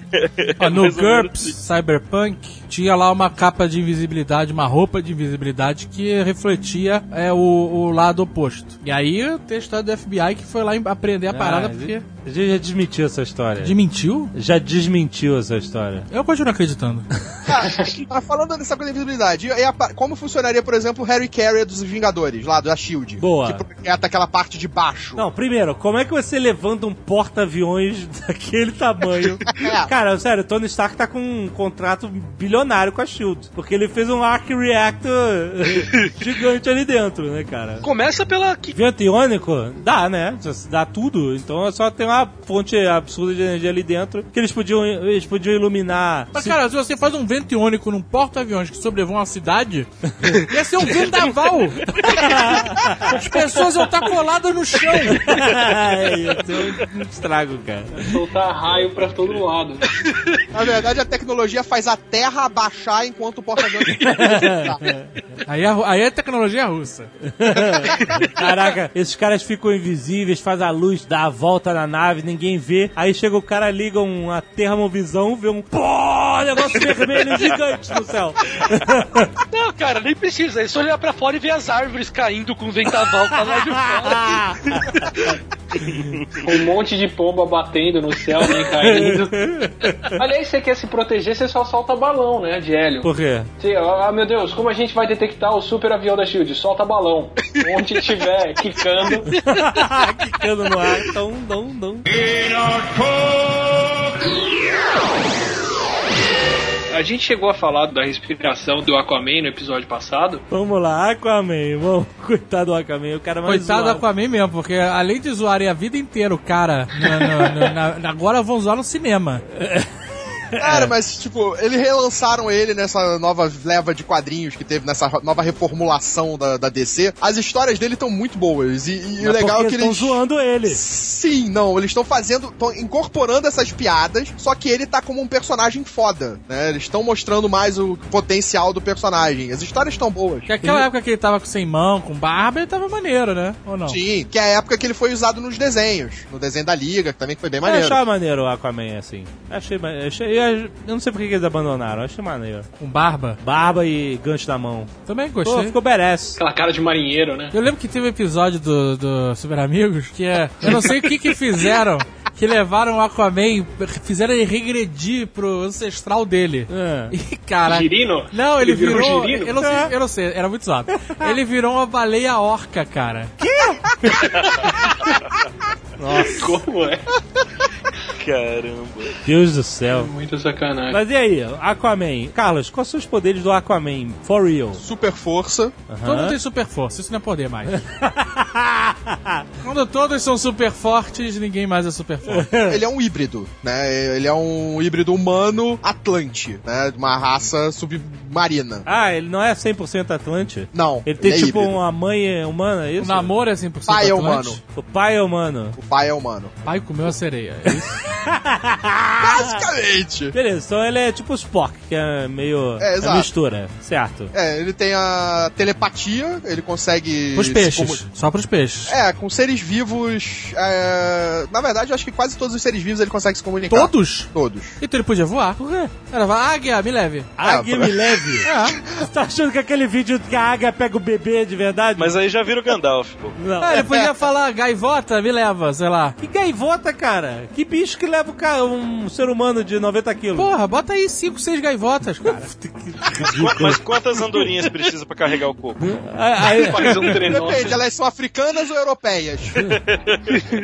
Bota pelicano. tá bom, caraca. Ele Isso não falou- vai ficar ridículo, não. Ah, porque o avião invisível, duas pessoas sentadas voando é ótimo. Tá, mas peraí, ele tem, ele tem telepatia. Ele tem uma telepatia principal com seres aquáticos e limitada com outros seres, mas ele tem essa. A telepatia dele é abrangente, não é só com seres aquáticos, é mais Certo. forte com seres aquáticos. Ok. Tem a super força, tem resistência a clima, Consegue respirar debaixo d'água. consegue respirar debaixo d'água, ele tem um sentido de sonar, E só. nada em super velocidade. O que, que é super velocidade pra você? tipo um golfinho? Então, mas na Terra ele vira um merda, é isso. Não, É, ele é. continua tendo a super força, continua sendo ágil pra caralho. Mas ele resseca? Sim. tipo Bob Esponja fora d'água? Ele precisa ir pra água de vez em quando. Ele tem um tempo que ele consegue suportar fora sem ter contato com água. Ele é tipo Ai, uma ai. baleia. E por isso que ele é uma orca. Se ele for viajar de trem, ele tem que ficar indo no banheiro de tempo em tempo pra pôr o pé na água. O que, que ele faz quando ele vai lá pra Estação Espacial da Liga da Justiça? Toma Tem banho uma caralho. Tem uma banheirinha pra ele lá, né? Jacuzzi. Ele viaja naqueles tanques de golfinho, sabe? Aquela cama de cordinha. Ai, cara. É, mas não é uma coisa que, tipo, se ele ficar meia hora, não. Tipo, se ele passar um dia, tipo, dois dias. Que é Tem nada, até uma né? história que ele fica, tipo, prendem ele no deserto. Levam ele lá, sei lá, pro Saara, pro meio de um deserto e abandonam ele lá. E aí, morre? Não, ele consegue. Eu não lembro como é que ele escapa. Ele Eu acha sei um oásis. que- É, possível. Pô, um tiro na cabeça nunca ninguém dá, né? Vamos jogar o Aquaman no deserto. Tem uma história que saiu há pouco tempo, que foi exatamente antes da reformulação, que é a Flashpoint. Teve até uma animação da DC agora que ele é, porra, mostra ele como um badass foda. Não é, cara. Como ele vai ser um? Ele é um merda. Ele é um rei. É ele controlando os exércitos de Atlante invadindo a Terra e destruindo a porra toda. ok, aí é outra coisa, outro poder. Ser Exatamente. líder. O poder dele é invocar o Cthulhu, né? Catulu? Cada um fala de um jeito. Caraca, essa foi a pronúncia mais maluca que eu já ouvi. pra Cthulhu. Esse é o. Assim, assim, um poder foda dele é comandar piranhas voadoras assassinas. Ou, ou fazer o Sharknado. Ele pode fazer um Sharknado. Não, mas ele não tem poder do. Ele não tem poder da. Ah, mas aí ele junta com aquele outro maluco lá do Trovão. Não, mas é só então ele. O Tornado. Aí é uma dupla foda, muito melhor ficando do que a Mulher Maravilha. Caraca, os caras podiam fazer um Sharknado, cara. Caraca, ia detonar aquela Irmandade dos vilões lá. Ele respira embaixo d'água, não respira? Respira. Tem um probleminha aí. Se ele respira que nem os peixes por guerra, ele vai ter um problema pra tirar o oxigênio da água. Por quê? Porque a água, ela tem bem menos oxigênio do que o ar. Certo. Então o que, que acontece? Um peixe, para respirar, ele precisa passar muito mais água pela guelra dele do que parece. E isso peixe, que não precisa manter a temperatura dele quente, não tem a, a demanda de oxigênio que o mamífero tem. Qualquer peixe que é mais ativo, tipo o atum ou o tubarão, para conseguir oxigênio eles têm que nadar o tempo inteiro de boca aberta, com a guelra aberta e a água passando por lá. Quer dizer que o Aquaman ia ser tipo um jeca. Aqueles caras que ficam de boca aberta o tempo todo. Cara de bobo. Ele ia ter que nadar de boca aberta o tempo todo. Não, mas ele deve ter o pulmão, como ele é humano e tal, ele né, respira normalmente o oxigênio do ar e vai pra água ele muda o. dá um, dá um sítio, sabe? Ele teria. Ele tem guelras atrás das orelhas. Mas o que o Atila tá falando é que ele precisa de uma quantidade grande de oxigênio Aham. e a Ah, água tem tá. muito menos. Que a guerra, então É, ele tinha que é, ficar. Precisa ter muita água passando pela guelra dele. Oh. É, ou- ele fica ele- golfinhando, ou ele fica golfinhando, saindo da água toda hora pra respirar, ou dentro da água ele tem que ficar nadando o tempo todo de boca aberta. Será que ele faz que nem baleia, que prende a respiração por um tempão? Tipo Não, ele não, porque diz que ele respira debaixo d'água. Esse é o poder É, dele. Mas, por exemplo, tem uma pergunta. Você viu aquele filme Segredo do Abismo? Que eles inventaram lá um sistema de respiração submarina. O líquido amniótico lá. É, Isso um existe na verdade, né? Acho que existe, né? Existe? Tem um, tem um líquido que comporta oxigênio que você consegue colocar ele dentro do pulmão e respirar. Você Cara, só vai morrer ser- depois. Só vai morrer depois? Que Quando merda. você tentar voltar pro circo, porque você não tem como tirar ele do pulmão. Ué, não tem? Não, aqueles ratos do filme, eles realmente respiravam embaixo da água, mas assim que tiraram ele de lá de dentro, eles morreram. Peraí, mas eu vi uma reportagem, sei lá, do Fantástico, que porra assim, que mostrava um maluco entrando numa piscina dessa e nadando e respirando. Eles não mostraram depois, né? Caraca, o cara era voluntário. Pô, não dá pra fazer uma pulsão no pulmão do cara? O cara pode vomitar a parada? Não, Então, mas o, o problema, o problema é tirar tudo do pulmão, mas é o, o, o líquido realmente segurando oxigênio dentro dele funciona bem. É, não funcionaria, por exemplo, e se o Aquaman tivesse essa capacidade de absorver a água, botar ela no pulmão e tirar do oxigênio Mas dali. ele tem, ele tem, mas ele precisa de muita água, é isso que o Atila tá falando. É, ele precisa de muita água pra conseguir o oxigênio que ele precisa pra que- manter o corpo dele. É, não, porque o sistema de guerras ele não passariam pelo pulmão, ou passariam? Como é que funcionaria? Porque se as Não, guerras, guerra- as, as guerras não, é, tipo, entrariam pela boca, ele absorveria o oxigênio e sairia a água pela guerra. É, já entra pela boca e já sai por trás da orelha, no caso dele. E se não sair por trás da orelha? Se sair, né? Ele podia ter uma propulsão a jato ali, cara. Se a entrada é maior que a saída, você tem o aumento de pressão e aí a super velocidade dele. isso explica muita coisa. Porque eu ouvi falar que eu tava vendo aqui que o Aquaman nada a velocidades de 10 mil quilômetros por hora dentro, debaixo d'água. Caralho! E- Então, aí, ó, explica Tá aberta mesmo. Caraca, meu irmão. Mil quilômetros? Não, não é possível. Caraca, o cara desloca a mandíbula pra entrar água, mano.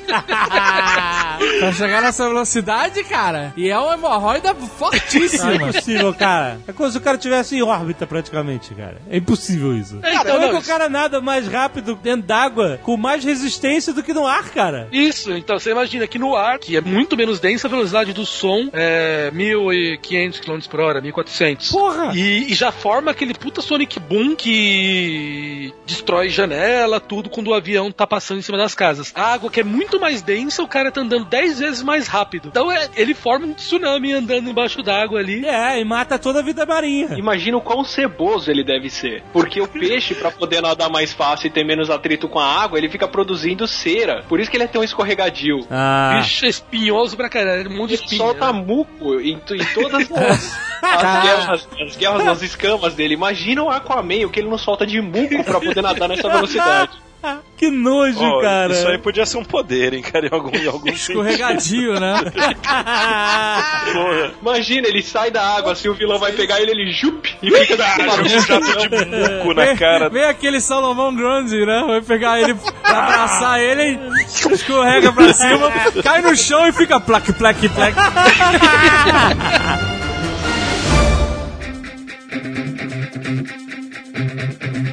mística, que muda de forma. A mística é bom. Ela, é bom. ela muda de forma completamente, até a roupa. O que eu acho caído. Eu acho que ela E, devia não, ter. não só a roupa, e a massa. Ela devia mudar, a ro- ela devia ter que brigar pela roupa. é, porque você, porra, assim, ok, você. Eu não sei. É muita mamata, né? cara? É muita mamata, roupa exato. também, cara. Tem que ter alguma dificuldade, né? Porque fica imaginando o que, que ela precisa pra realmente fazer a forma da, da, da pessoa e da roupa, né? Ela olha pra pessoa. Aí, por exemplo, se ela vai se transformar no Azagal. E aí o Azagal tá com a camisa da Nerd Store. Ela vai copiar exatamente a estampa igualzinha da camisa. Ela faz, faz tudo. então, mas porra, então ela tem um poder de memória absurda, memória fotográfica absurda. Não só isso, ela copia a retina das pessoas. Ah, Verdade, caraca. Cara, como ela consegue? É, muito É, é mamata. que ela tem, ela tem definição retina da cópia, né? É, exatamente. Ela tem, ela tem uma visão, ela tem um poder de enxergar o DNA da pessoa. É, nível molecular, Que a cara. cópia dela é, é nível de DNA, é um maluco. poder muito sinistro, cara. Ela não simplesmente faz uma forma, não é uma massa que modela e fica igual, né? Ela, ela copia, puta, retina, maluco. É mímica exatamente igual, é tipo. Mas e eu não a- sei nem se ela precisa tocar na pessoa agora. Eu nem tô Não, lembrando disso. Ela nem tocar precisa tocar nenhuma. na pessoa, não precisa nem ter contato com a pessoa. Não. Ela pode ter visto só a foto da pessoa e pode copiar. Mas Exatamente. eu, eu sei como pegar ela. Eu sei como detectar ela. Olha aí, Atia. You wish. Qualquer versão. Eu, eu sei como detectar ela. É só você medir o peso da pessoa. Como assim? Vai chegar aquele general de 2 metros de altura, é gigante, e aí você pesa ele, ele pesa 65 quilos, que é Ah, o ela peso não da tem como aumentar a massa. É isso. Mas então a mística, quando ela vira um cara grande assim, ou uma, pessoa grande, ela. ela... Ela tem algum tecido que muda a densidade esponjoso, dentro dela. É, ela- tecido esponjoso. Começar que os ossos dela devem ser todos. Eles têm que todos se readaptar da maneira que ela quer, né? Sim, porque não adianta mudar só a forma da cara se você não mudar a estrutura óssea, né? O que eu achava, tipo assim, que eu não consigo ver. Eu sei que é um filme galhofa, aquele filme Face Off, a outra face. Sei. Mas, tipo assim, é um filme que. que é um filme do Nicolas Cage, né? Então você já sabe. Mas, tipo assim, se você queria um filme que você troca o vilão pelo herói, você quer trocar a mente dele de. Troca a mente, justamente, troca a mente do cara. Inventa qualquer merda de ficção científica que troca a mente de corpo e não troca só a pele do rosto, cara. Porque você tem a estrutura óssea do cara. Não Mas você muda. pode fazer a estrutura óssea de silicone, jovem. Ah, né? não dá, cara. Claro que Muito- dá. O cara é o cara- diferente pra tudo. Puta que pariu. Cara, você imagina você fazer uma É muito triste ter você, cara. Transferir Cara, Missão o rosto. Impossível fazia a mesma coisa. Missão É. Impossível os caras fazem máscara. Mas aí eu, Ele eu acredito mais na máscara super high-tech do, do Missão Caraca, Impossível. por que, que um médico cirurgião não pode. Você vê aí nego maluco fazendo cirurgia plástica pra ficar parecendo com o Justin Bieber, cara. Então, cara, mas o cara faz a cirurgia e ele fica seis meses com a cara inchada. O cara fez a cirurgia e meia hora depois tá todo mundo correndo em tiroteio. É, mas aí você tem que ter uma mínima de suspensão de descrença. Mas não né? tá, o meu mínimo não chega nesse. Ah, você.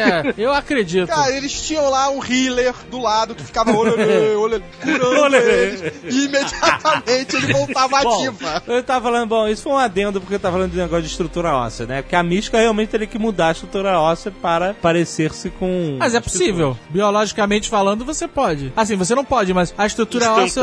Não- mas assim, como poder, a estrutura óssea poderia mudar. Então a mística tem o mesmo poder do Senhor Fantástico. Ela tem o corpo elástico. Só que ela aprendeu a fazer de um jeito maneiro o poder. Controle fino, absurdo. Exato. E, e ela não vai passar pelo problema de pressão baixa dele. Então ela nunca poderia tomar uma, uma agarrada do Wolverine e ficar ferida. Ele vai dar uma parada e bum, ela é toda elástica. Então não, é mas tipo o Wolverine consegue. O Wolverine consegue cortar borracha. Seria foda matar ela, né? Porque. Teoricamente, ela pode mudar o órgão de lugar, né? É, Caraca, é Então, verdade. co- é isso aí, né? Tanto que ela não matou ele. Tanto que ele dá, ele enfia a garra nela e ela não morre. No primeiro filme dos X-Men tem isso. É, aquele filme não vale. Não, aquele filme é legal. Não, Né? mas olha só, beleza, ela tem o poder do, do Homem Elástico, porque a gente tá aqui nos complicando em fazer o poder do Homem Elástico. É porque no filme, É. é, assim, no- nos quadrinhos e nos desenhos, eles simplesmente não explicam, ela muda de forma, né? No desenho ela parece mais elástica e borrachuda do que no filme, porque no filme eles fazem como se uma escama estivesse trocando de, né? Estivesse virando. É... Cara, mas nada explica ela conseguir fazer a pele dela virar tecido. Eu sei, nada explica. É nada, nada explica ela, o cabelo dela virar um chapéu. um chapéu que ela consegue tirar da cabeça. Acontece isso? Uai, Um Pode óculos. crer. A, a- Ela a- tira. Pode crer. a sobrancelha dela dá. vira um óculos. Aí ela tira. Isso não dá. Tinha que ser no mínimo grudado, né? Gogó vira uma gravata. É muito escroto. né? É, tinha que ficar tudo grudado na cara, né? Exato. O óculos grudado, ela. É tipo uma peça feita com impressora 3D, É, né? me dê seu chapéu? Não, estou bem assim. Esse é outro teste pra ver se é místico ou não, né? Você tira o chapéu e vê se ela grita. Aí de repente você vê outra pessoa sem sobrancelha, né? Yeah! Que mais me incomoda, na verdade, é ela mudar de forma assim instantaneamente, saca? Tipo, ela, É. ela leva segundos pra alterar totalmente a estrutura óssea e, e- e muscular do corpo dela e. É porque aí existem criaturas que mudam de forma, né? A borboleta, por exemplo, muda de forma. O- Em algumas o polvo semanas, consegue mudar é. de forma rapidinho e bem pra caramba, só que ele não tem osso, né? Quem? O polvo. Ah, Ah, É, povo é absurdo, né? Pode crer, pode crer. Então a mística tinha que ser mais malemolente. Mas o polvo muda de forma? Cara, ele, ele consegue mudar a textura da pele dele, mas assim, é, é- é absurdamente. Ele consegue sair de uma textura lisa pra uma textura enrugada com meio que pedra, imitando o coral onde ele tá grudado. Olha um aí. segundo. Em um segundo, assim. Pode crer, ele cons- É, consegue eu- eu- passar em. é, ele consegue entrar em garrafas né? pequenas e sair, É. tipo, Eu vou mandar pra vocês um vídeo, vocês vão ficar de queixo caído, peraí. Caraca, caralho. então, é possível, minimamente. Cara, isso valida Existe bastante. na natureza. É, Caraca, cara, tô impressionado com essa porra. Olha, existe na natureza. É, cara. De alguma forma que- tem como ser replicado. É, mas aí a gente tá falando dela, sabe, grudar numa parede e ficar com a textura da parede, né? Disfarçada de pedra. Aí não seria mística, seria o homem camaleão. Não, mas se o povo consegue mudar tão drasticamente É, as cores e, e- e a textura, ela poderia mudar a cor de pele, deixar a pele mais rugosa, mais. Sim. Então ela conseguiria assumir mais feições de outras pessoas, cara. Isso valida. Esse povo aí maluco valida. De- depois dessa eu compro até a retina, né? Porra, cara.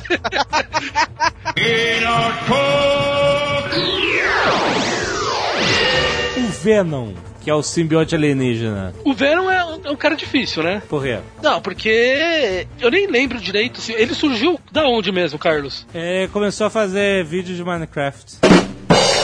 Nossa senhora. É. Muito ruim. Muito ruim. Não tem como não fazer a piada. Bom, vai A, parada do simbionte surgiu no Guerras Secretas, ele foi tipo uma máquina de fazer, tipo, que o Peter Parker usa quando tá lá numa, num planeta alienígena. Era uma, uma saga que envolvia vários heróis da Marvel, É. todos juntos. vilões e heróis da Marvel. E aí ele, tipo, o uniforme dele rasgou. Aí ele, ó, tem uma maquininha aqui, ah, deve fazer uniformes. Aí ele aperta lá o botão, sai uma bolinha Vamos, preta. é, vamos usar uma máquina alienígena que a gente não sabe nada sobre ela. É exatamente isso. E, tipo, e essa bolinha preta se molda no corpo dele. Ele passava a controlar aquela bolinha preta. Tipo, a roupa tomava a forma que ele queria, diminuía, e era preta. Isso, aí depois já acaba a saga, e aí quando na revista do Homem-Aranha ele volta pra Terra e ele tá com o uniforme preto. Ele tava com essa bolinha aí, que era o simbionte. E aí começa todo aquele arco dele começar. A- Dele emo. Não, é, não fica emo, mas é, é. Começa um conflito, porque o simbionte tinha uma mente, né? Essas coisas e tal, e até termina com a história que meio que reproduziram no, fi- no terceiro filme do Homem-Aranha, que ele vai no, no sino, que ele descobre que o. Simbionte, é, a, a fraqueza dele é o som. É, aqueles sons altos e tal, frequência alta de som. E aí ele, ele, ele consegue tirar o simbionte lá e cai no Ed Brock, que tava lá rezando e tal. E aí o Ed Brock se torna o Venom. Se torna o Venom porque, exatamente, o, o Ed Brock odiava o Peter Parker e o simbionte odiava o Homem-Aranha, por ter rejeitado ele. Então, é essa que é a história do Venom. Mas E a então, parada aí- do simbionte, o que que ela dá? Na verdade, o simbionte dava ao Peter Parker mais força, ele ficava mais forte quando tava com a roupa do simbionte, quando, quando usava o simbionte, e só que isso deixava ele com instintos um pouco mais, tipo, maligno. Ele, ele não se importava tanto, ele, tipo, perdia um freio ético, vamos dizer assim. Ele ficava mais propenso a fazer qualquer coisa. Sim. Tem precedente pra simbionte que altera o, o hospedeiro forte, assim. Olha aí, muito bom. Tem o verme chamado paragórdio que ele precisa pôr os ovos dele dentro da água. Parte do ciclo de vida dele é dentro da água, ele passa por outros bichos lá. Mas no meio do caminho ele vai parar dentro de um grilo. Então ele consegue alterar o cérebro do grilo pra fazer o grilo pular na água e se matar. E ele sai de lá de dentro. Caraca. Não tem aquele negócio do gato e do rato? Como é que é que é o esquema? Tem, tem a, o toxoplasma que consegue deixar, fazer o rato perder o medo do gato, então deixar o, o homem, o simbionte deixar o Homem-Aranha sem, sem- fazer, transformar o Homem-Aranha no demolidor, né? Fazer É, então. deixar ele cego e fazer dele o homem sem medo, a- o toxoplasma faz isso. Mas isso acontece com, com os seres humanos, uma- assim, pelo menos de parasitas mo- modificarem o comportamento humano, essas coisas. Eu, É. eu, eu, vi- eu, eu vi nesses programas do Discovery Channel tal, uma mulher que chegou fudida, tipo, tipo com demônio no corpo. Da...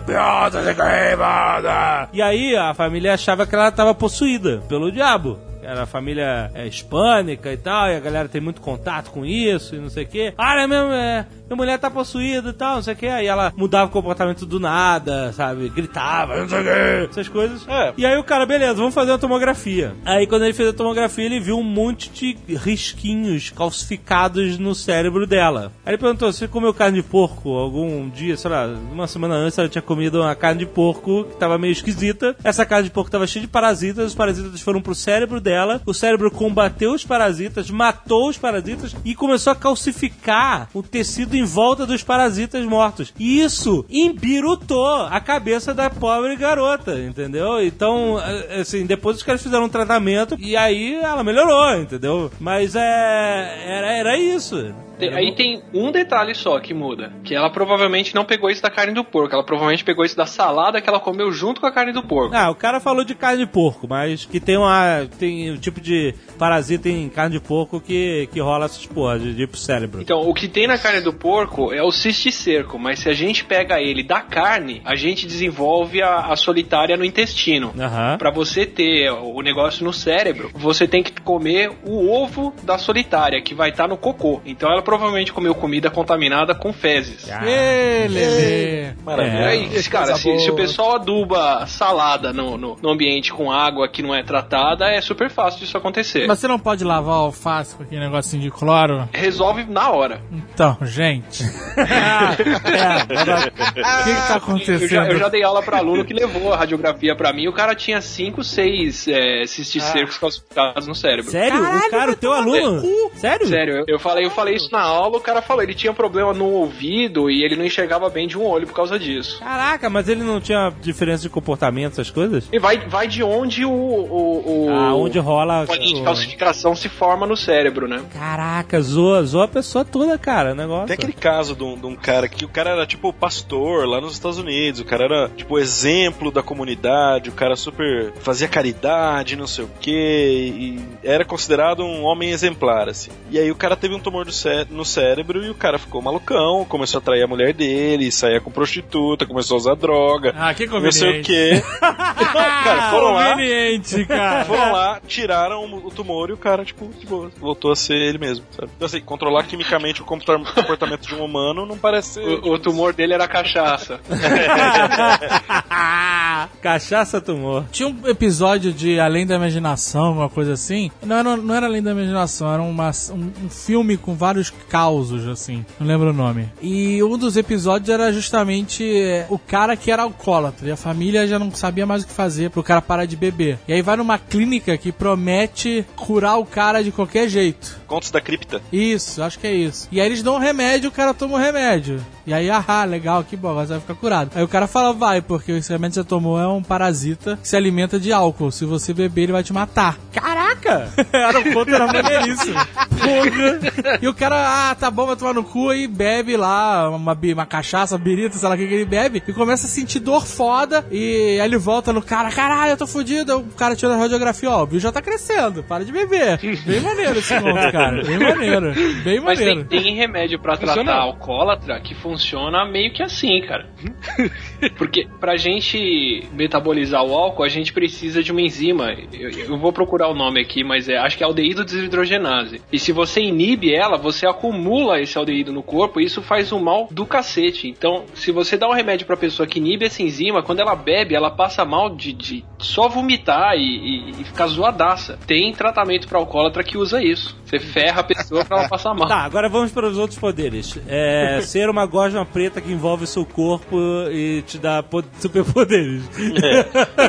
Ma- mas, mas antes disso, só fazer uma pergunta do Venom. Ele, tipo, era uma máquina de criar Venoms? O que que era? O bicho tava perdido lá? Então, era uma máquina. Ele tava preso numa Não é que máquina. a máquina não era uma prisão? A máquina É, na verdade, prisão. É, era um escritor pensou numa coisa, o outro pensou na outra. É, entendeu? exato. Porque eles queriam botar um uniforme maneiro no Peter Parker. Exato. É. Aí depois o cara inventou outra merda nisso. Exato. A ideia do Venom surgiu muito depois. Quando ele foi criado, quando saiu essa gosma preta, quando ele vestiu o uniforme, a ideia do Venom não existia. Foi, tipo, foi bem Isso, depois, quando é. foi o, acho que o Todd McFarlane, isso, tipo, nos anos 90, tipo, seis anos, cinco anos depois, sei lá, três, quatro anos depois, um bom tempo depois, que se criou o Venom, a ideia do Venom. Sim, sim, sim. Tanto que até no, no desenho clássico aí do Homem-Aranha dos anos 90, eles mudaram. É, fizeram um meteoro. origem Era, pra- era um bagulho que vinha do Na- espaço. né, ele né? vinha do espaço veio, Na é, nave do Jameson. na nave do filho do filho do JJ Jameson. Jameson, exatamente. E aí, e aí no filme fizeram logo um meteoro, entendeu? Pra não imagina, até a saga do Beyonder lá no.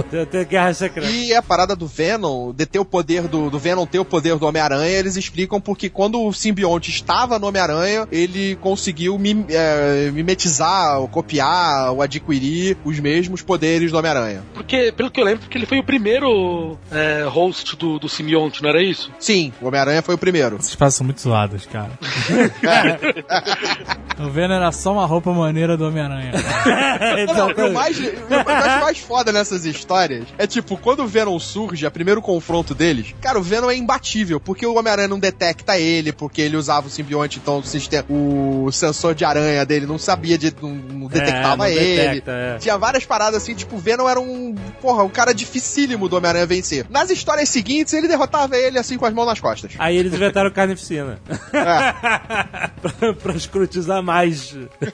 Mas, mas tem isso, né, cara? É é uma coisa que me deixa. A única coisa que me, me deixa chateado com o quadrinho é quando, numa história, o, o, o Hulk tá dando um tapão que rompe o universo e na história seguinte ele tá suando com um tiranossauro. Pois é. É porque ele tava com mais raiva do universo do que do Tiranossauro.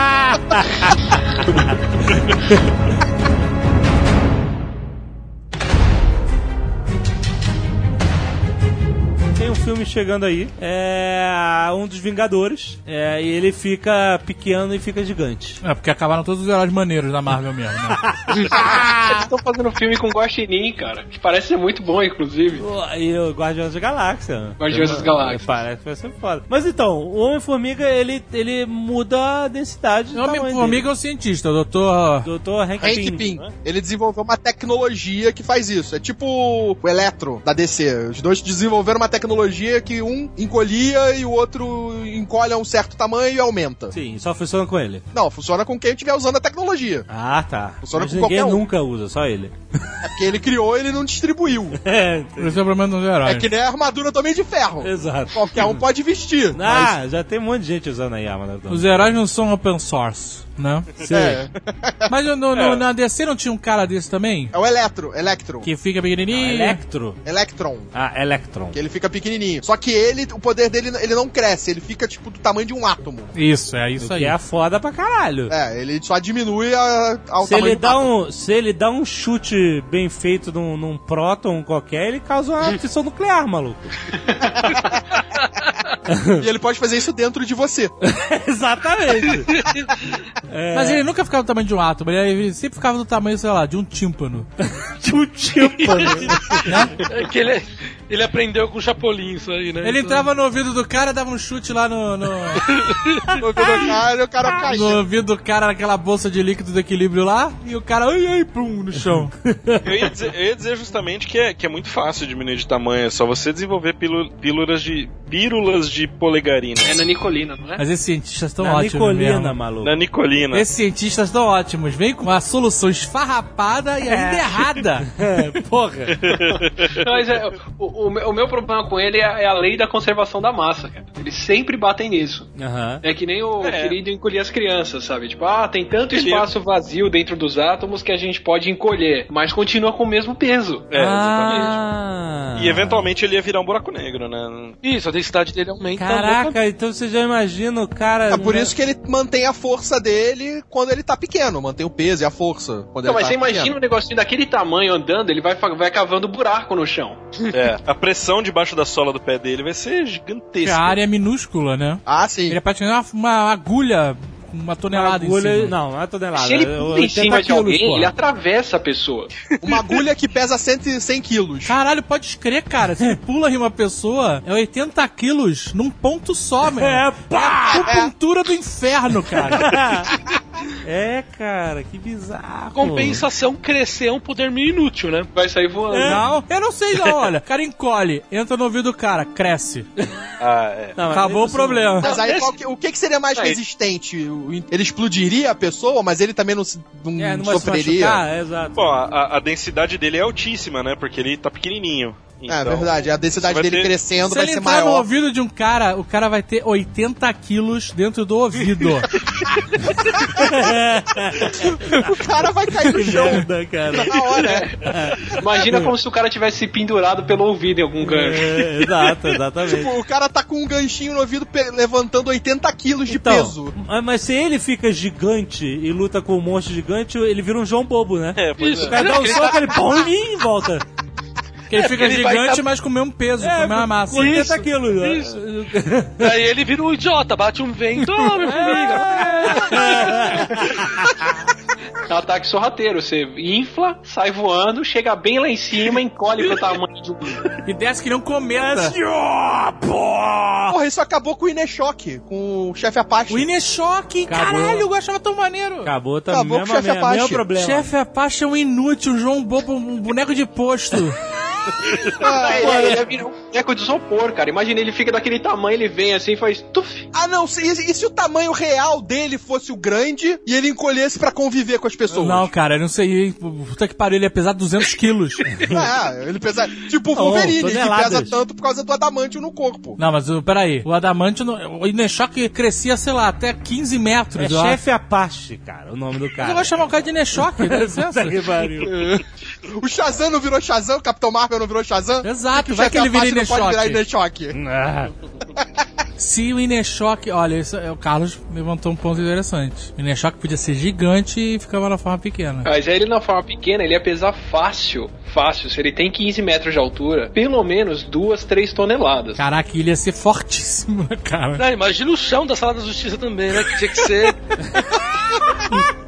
Não podia ser porcelanato barato ali, não. né? Eu tenho que ser aquele show de, de fábrica, né, maluco? Por isso que ele nunca voava no avião invisível da Mulher Maravilha. Não dava. Não dava pra voar, só na, na, na, na- depois de carga. Ia ser um tal de quebrar cadeira que ia ser foda, né, cara? Senta aí não, senta aí não, vai pra Todo mundo rua. sentado na cadeira lá e o, e o chefe Apache sentado num blo- bloco de concreto, né? Senta nesse banco de concreto de praça que a gente trouxe pra você. Ele levanta com o formato da bunda no.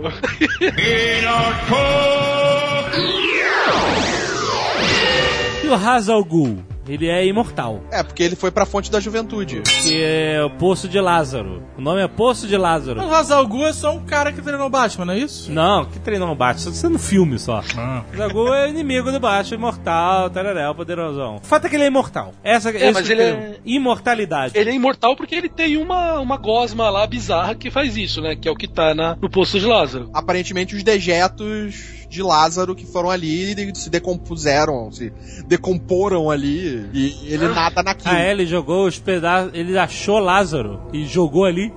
Na verdade, isso eu tô chutando, não sei. Porra, cara. Porra, era uma história mó Eles chamam, boa, tipo, cara. seria bom, exatamente. Era uma história Mas boa. eles, é, o Poço de Lázaro, ele existe em vários pontos diferentes da Terra. Eles chamam Poço de Lázaro, provavelmente pela referência bíblica, Sim, sim. mas não tem nenhuma conexão. Existe um centurião, foi o centurião que deu uma lançada em Jesus quando ele estava crucificado. Ah. E parece que esse cara foi amaldiçoado que ele não iria morrer. Sim. Não, mas ele virou cristão, não virou pra caralho depois? Sim, ele é o cara que carrega, as- é, que, a- que traz os selos da- do apocalipse. Ele seria tipo o portador do, do selo do apocalipse. Ele é o último cara a sobreviver ao apocalipse na Terra. É, esse cara é o último, ia ser o último cara a morrer. Coitado, o cara não. Tipo, de todas as pessoas que sacanearam Jesus, aquele cara, pegaram aquele cara, né, É, cara? ele tava no momento O errado, cara tava né? fazendo o É. trabalho dele, cara. Ele Ele faz aquilo chutou, todo. chutou cachorro morto. Fazia isso todo dia, cara. E era até, se você for pensar bem, era até uma coisa assim de, porra, eu vou te matar logo, que senão você vai passar dias, dias e dias aí até morrer. Não, não, aí eu te não, não, essa, não, ele essa não- lança no seu estômago pra você não, morrer mas ele rápido. não fez isso pra matar ele. Ele fez pra, pra checar se ele já tinha morrido, não foi? Não, quer dizer, não sei. É, agora eu não sei também. O que eu conheço é que ele é fez isso isso mesmo. pra acelerar a morte. É, também É, pra mim era essa. é. Gente, vamos não discutir Bíblia, porque a gente não sabe nada. Eu aprendi com, a- eu, eu aprendi com uma freira isso, então. É que tem um cara aqui entre nós que é um vagabundo que o cara quase foi padre e não tá querendo falar. Fala aí, Carlos Saverini, como é que foi essa porra aí? Sério mesmo? Então, é. Olha aí, é, que eu- eu, maneiro. eu quase, eu quase fui padre, é. Sério, cara? É verdade. Cara, como foi isso? Peraí, vamos, peraí, vou contar outro, outro Nerdcast agora. Conta essa história. Pô, esse cara que vocês estão falando, inclusive, muita gente conhece por nome. E muita gente reza pra esse cara diariamente. Qual é o nome É dele? o São Longuinho. Não, você tá de sacanagem. Sério? Não, não, não, não. não. Sério, é São Esse é Longuinho. São Longuinho? São Que Longuinho. ajuda, ajuda a achar as coisas? É, Longinos. São Longino. As pessoas chamam de São Longuinho. Ele é o po- portador da lança do destino, que é a lança que, que furou matou Jesus. o lado de Jesus. Na verdade, foi mesmo pra ver se ele tava morto. Aí, freira. Ensinou errado. Mas essa lança que aparece naquele filme do Cornell, né? Do arqueiro. É, essa, essa lança. é- aparece é- no Hellboy, aparece no Constantine. Exatamente, é a lança do destino. Na Idade Média tinha umas quatro ou cinco lanças espalhadas pela Europa que fulano falava, essa aqui é a lança do destino, não, é essa daqui, não, é essa daqui e tal. No universo da DC, a lança do destino é, uma- é o item usado por Hitler pra impedir que os super-heróis participassem da Segunda Guerra. Caraca. Mas o Som Longuinho tem mesmo esse negócio que ele não pode morrer? Cara, eu, eu nunca tinha ouvido falar disso, pra falar a verdade, mas também pode ser que tenha e eu nunca tenha ouvido falar, mas eu... Mundo Estranho tá dizendo que o Som Longuinho foi decapitado, conjunto com outros mártires cristãos. E agora? Agora não sei de mais Então, ele nada. virou questão foda depois da parada. Não virou? É, no século IV que ele foi canonizado, né? Então, foi rápido que as pessoas acreditaram que ele fez a coisa certa. Peraí, como é que a gente chegou nisso?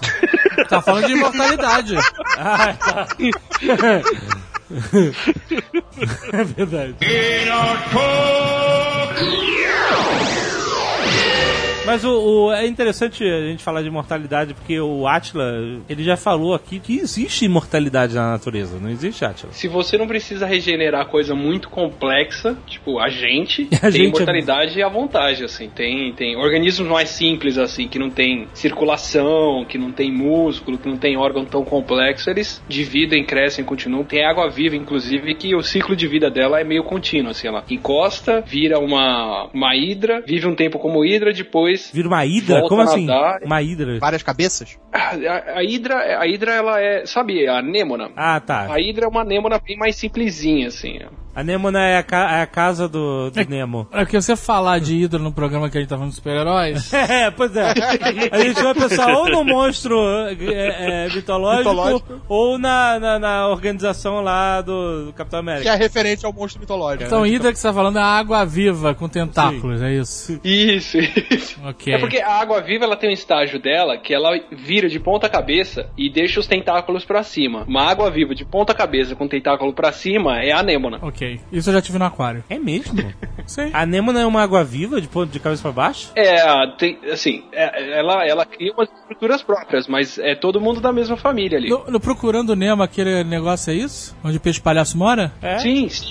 Olha aí. Tá, mas aí, mas aí o que acontece? Ela vira de cabeça pra baixo e aí vive um século, Ela, assim. ela tem um estágio de vida dela que é, que é céssio, que é parado, que é, que é nesse estágio de hidra. Se aquilo ali era uma água viva e os peixes palhaços não tomavam, eles são, tipo, imunes ao, ao veneno, ao ataque da água viva, no filme ele ata- no filme o Nemo é atacado por uma água viva depois. Então, ele, ele Ah. precisa se esfregar no muco que a água viva faz pra ele não ser atacado. Porque a água viva, a, a anêmona, ela ataca tudo menos ela mesma. E pra não se atacar, ela faz um muco que protege ela. O que o peixe palhaço faz é se esfregar nesse muco e aí ele também se protege. Por isso que o pai do Nemo manda o Nemo se esfregar na Nêmona lá pra não se queimar. Cara, Mas como é que você se esfrega na Nemo sem ser atacado? Eles têm uma certa tolerância, eles podem ser um pouco atacados até conseguir ficar imunes. A diferença é que o pai do Nemo ia virar a mãe do Nemo. Porque quem imagina Itália do peixe? Porque dentro de um casal de peixes palhaço, a fêmea é o maior peixe e o mais bravo. Se ela morre, o macho vira a fêmea. Olha aí. Eles se diferenciam sexualmente depois. Então, assim que a mãe do Nemo morreu, o pai dele provavelmente ia virar a mãe dele. Olha só. Toma essa, natureza. Toma essa, Disney. toma essa, Kuragei. Toma essa Disney que tinha que mostrar o pai do Nemo passando batom e botando um colar de pérola. O próximo Procurando o Nemo 2 vai ser tipo, cadê meu pai? É, procurando papai. Procurando papai.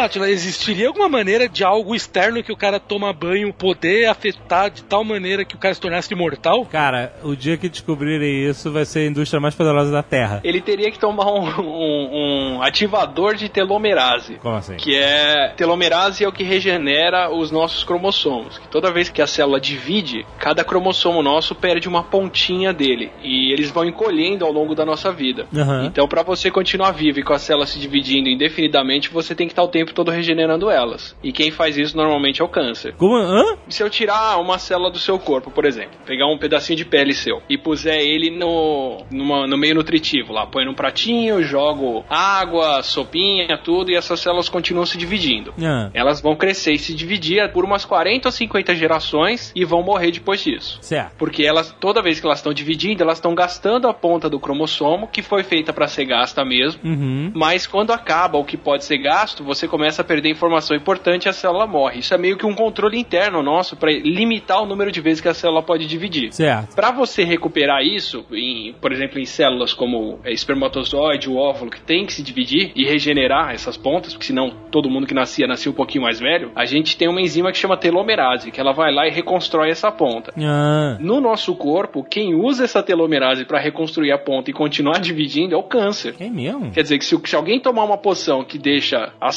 células se dividirem infinitamente, antes da pessoa virar imortal, ela vai morrer de câncer. Caraca, cara. Que sinistro.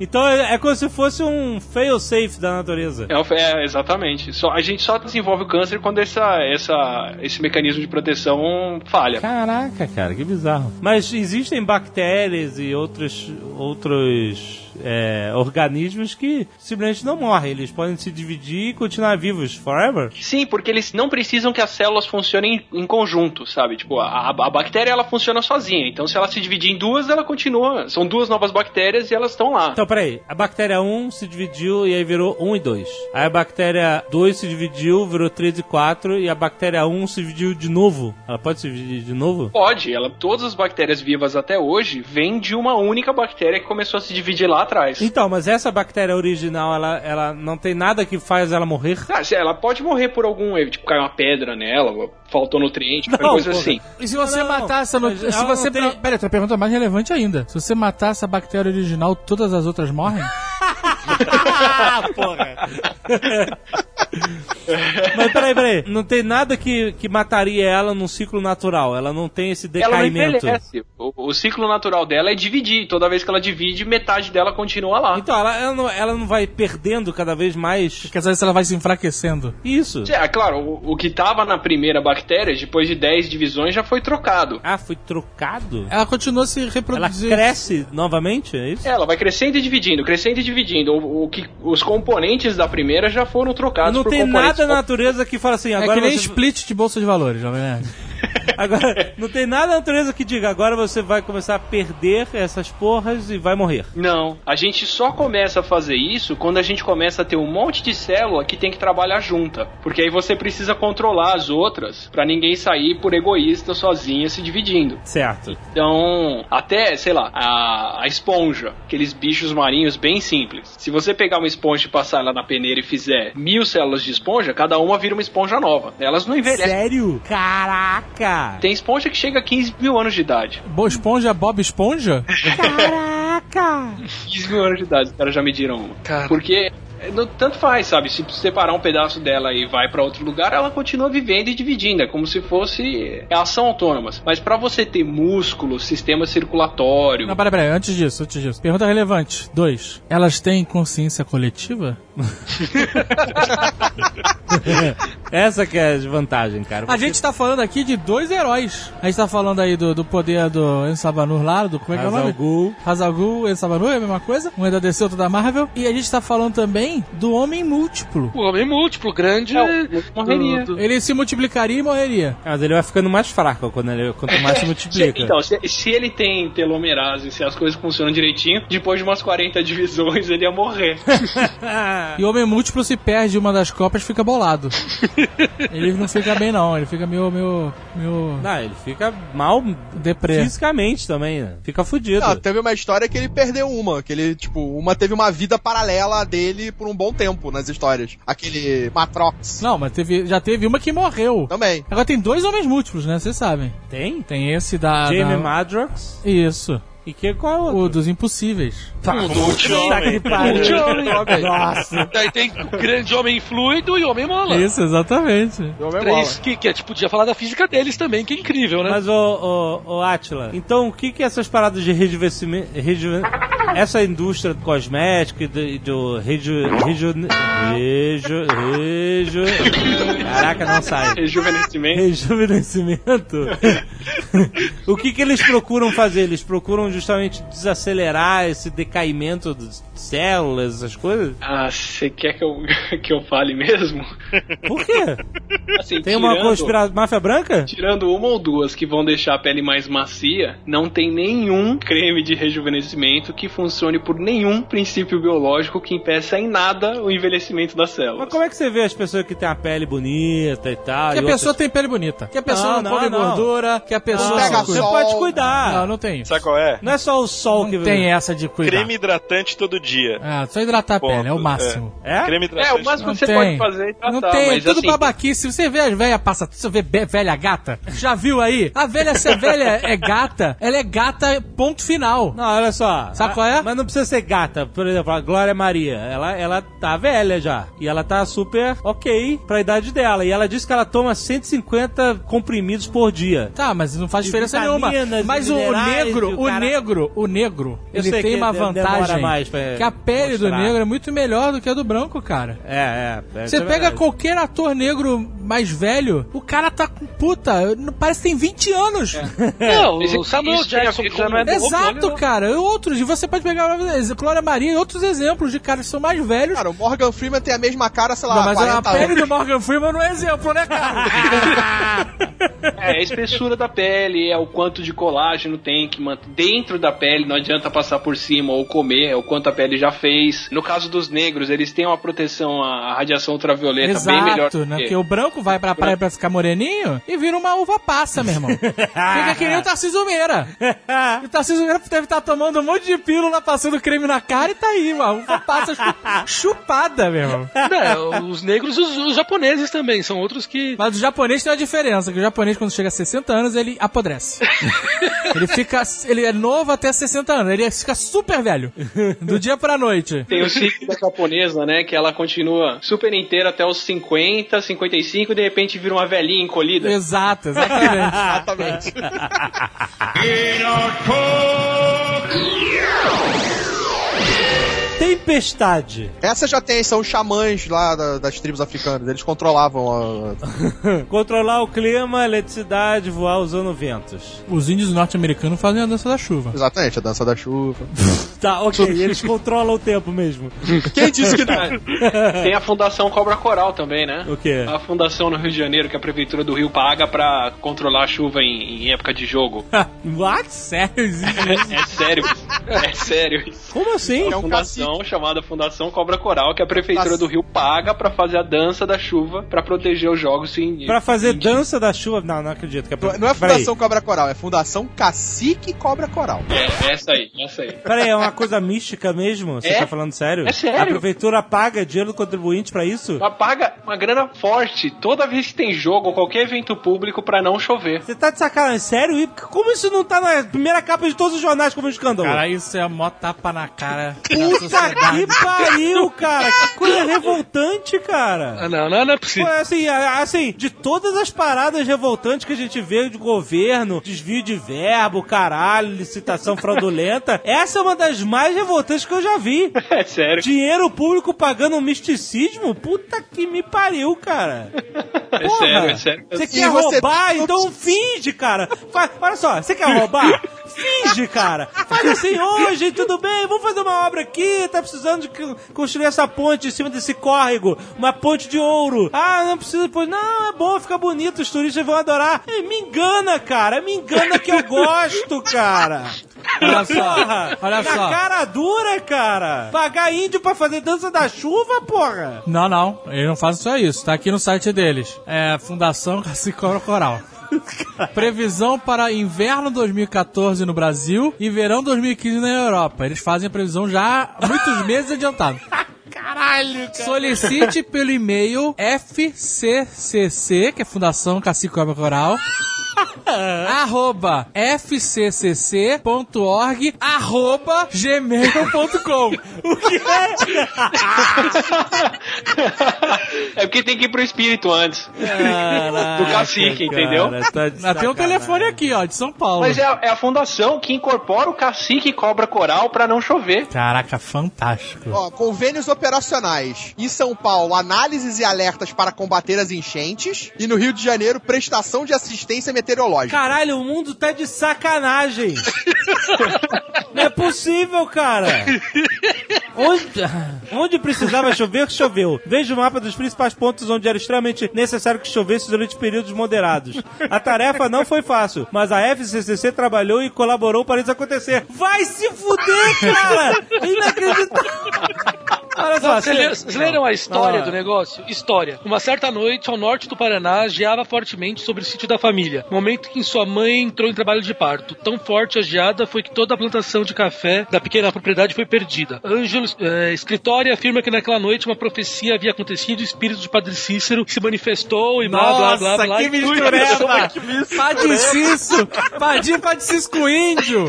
E depois disso tudo, nossa missão: minimizar catástrofes que podem ocorrer em razão dos desequilíbrios provocados pelo homem na natureza. Caraca, Eles abriram o tempo pra poder facilitar as buscas do voo da Air France. Você tá de sacanagem. cara. cacique cobra coral nascido na geada. Não tem a Daenerys? Ah, tá. Stormborn? Olha só, presta. Se o cara quer fazer isso, eu, eu, eu sou ok com o cara fazer isso. Faz, faz se você quiser, cara. Mas, porra, com dinheiro público é sacanagem, cara. Isso que me deixa revoltado. Ah, meu Deus do céu. Caralho. apoie a UFCC. C. Colabore com as atividades da Fundação Cacique Cobra Coral e ganhe uma das nossas lembranças. Hoje a Fundação recebe apoio das empresas Tunique e Tio, mas você também pode colaborar. Você ganha uma camiseta do Cacique Cobra Coral e um CD Amigo Sarancene. Sarancene. São 10 trilhas sonoras dos orixás! Tem tudo! tem tudo, cara! Tem Cícero Patis, tem índio, tem orixá. E a coisa que eu não tô entendendo, se você for no Quem Somos, tem um seguro lá no meio, seguro de carro. É, o Vai, Tunique, Quem tio. Somos mantenedor de seguro de carros. Tunique, É, provavelmente pra não cair geada no carro, né? O cara Precisa de tempestade se você já tem cacique e cobra coral. Pra que tempestade? Aliás, a, a Tempestade podia fazer isso, né? Imagina ela ligando, sei lá, pra uma montadora de carro e falando: Nossa, ia ser tão triste se tivesse uma chuva de granizo no parque de vocês.